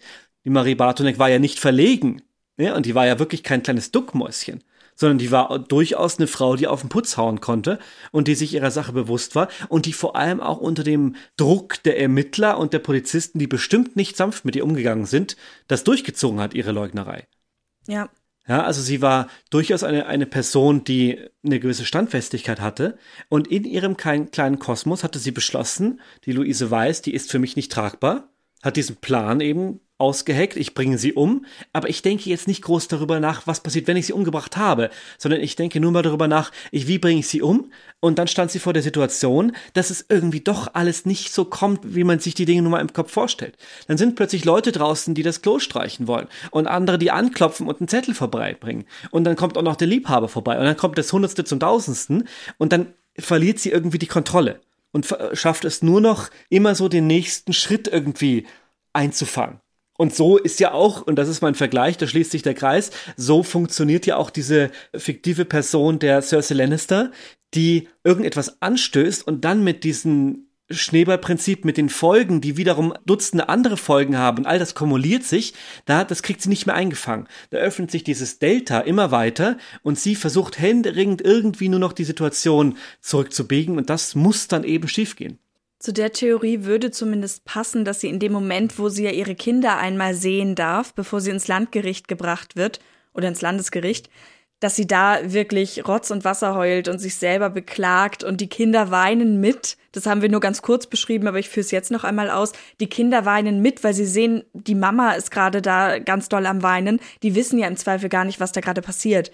Also der Vater wollte sie da gar nicht sehen. Der hat die Kinder quasi bei der Mutter abgesetzt und hat sich in ein Nebenzimmer verzogen. Und die Bartonek hat furchtbar angefangen zu schluchzen und die Kinder haben mitgemacht, ohne zu wissen, was da los ist.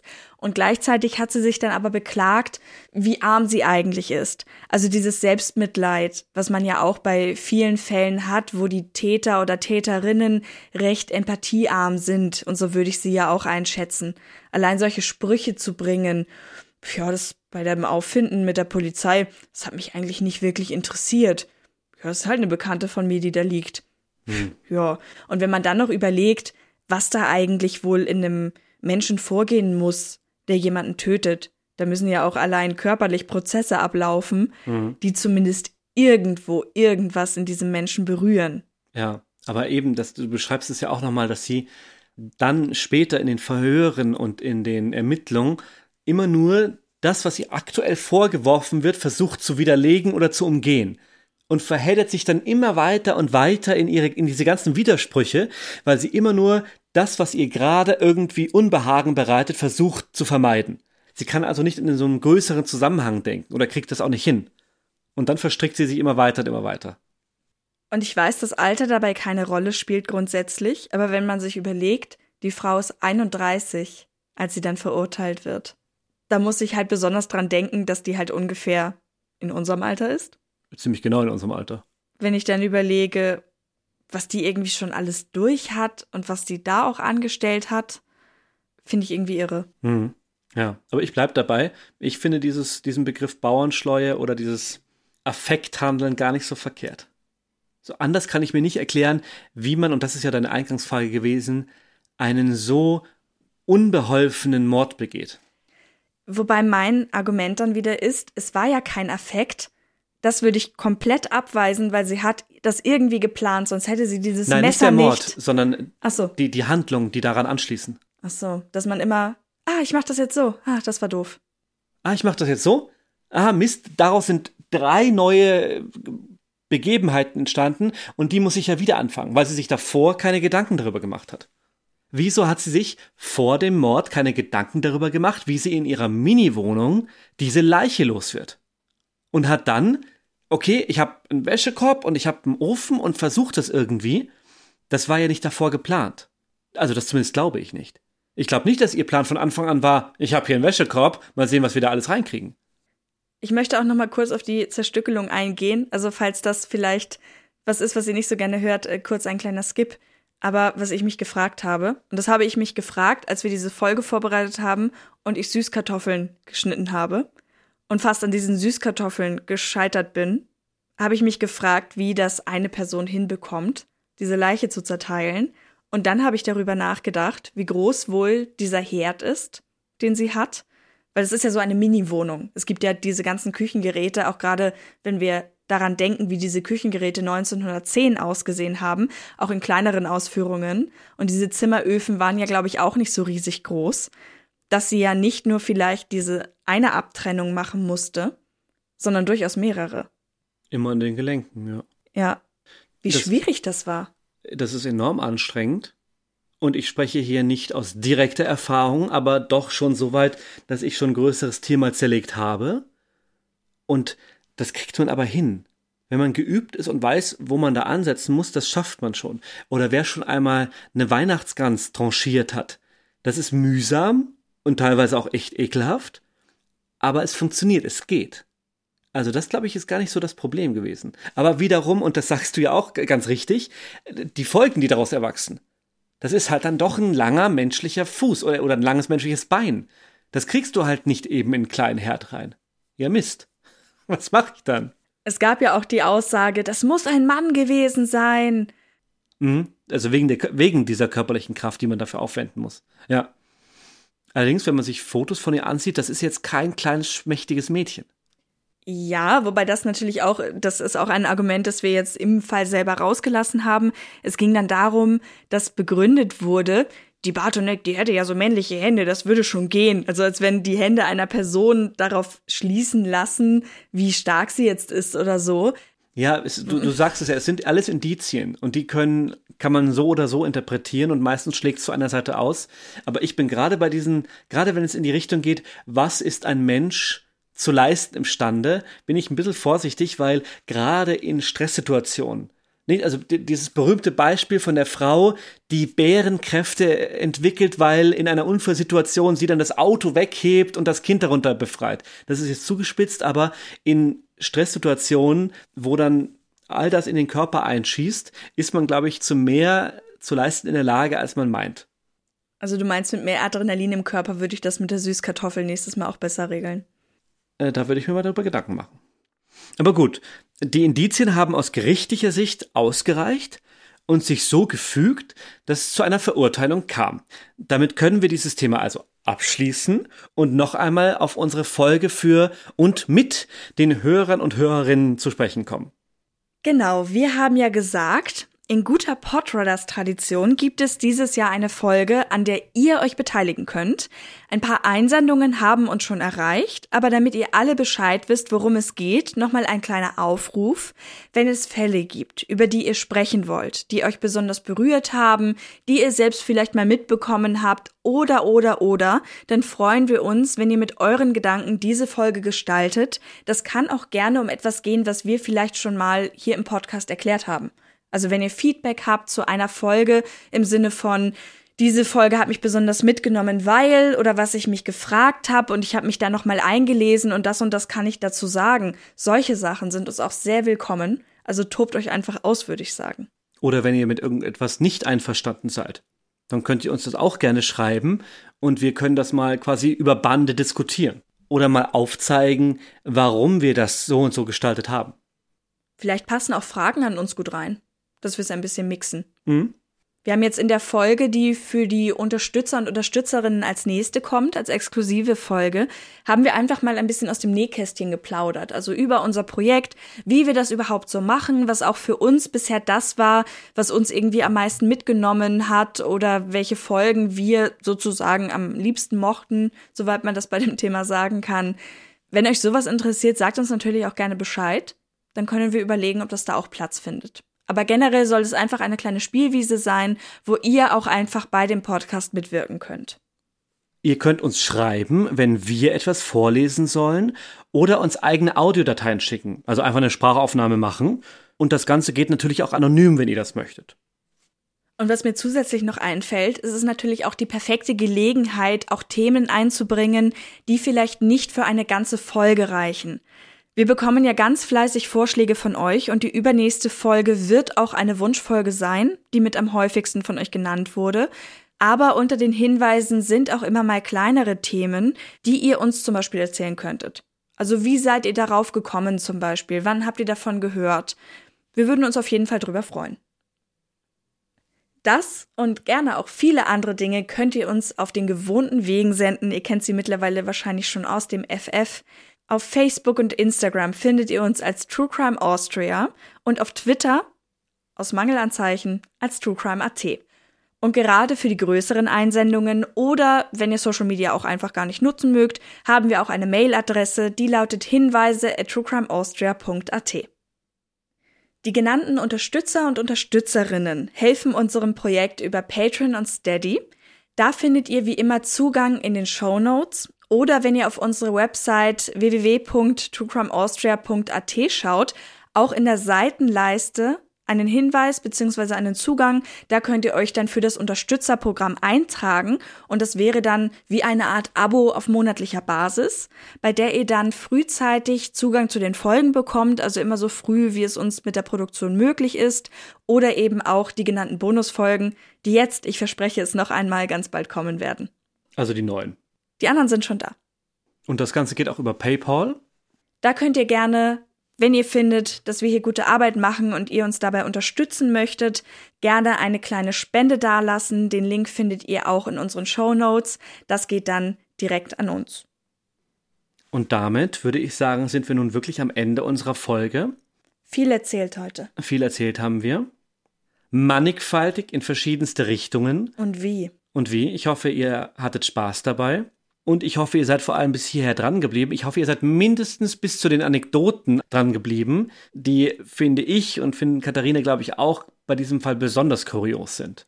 Immer wieder spannend, was man gerade bei den älteren Fällen noch zwischendrin findet mhm. an Nebengeschichten. Ja, und toll, dass das alles noch erhalten ist.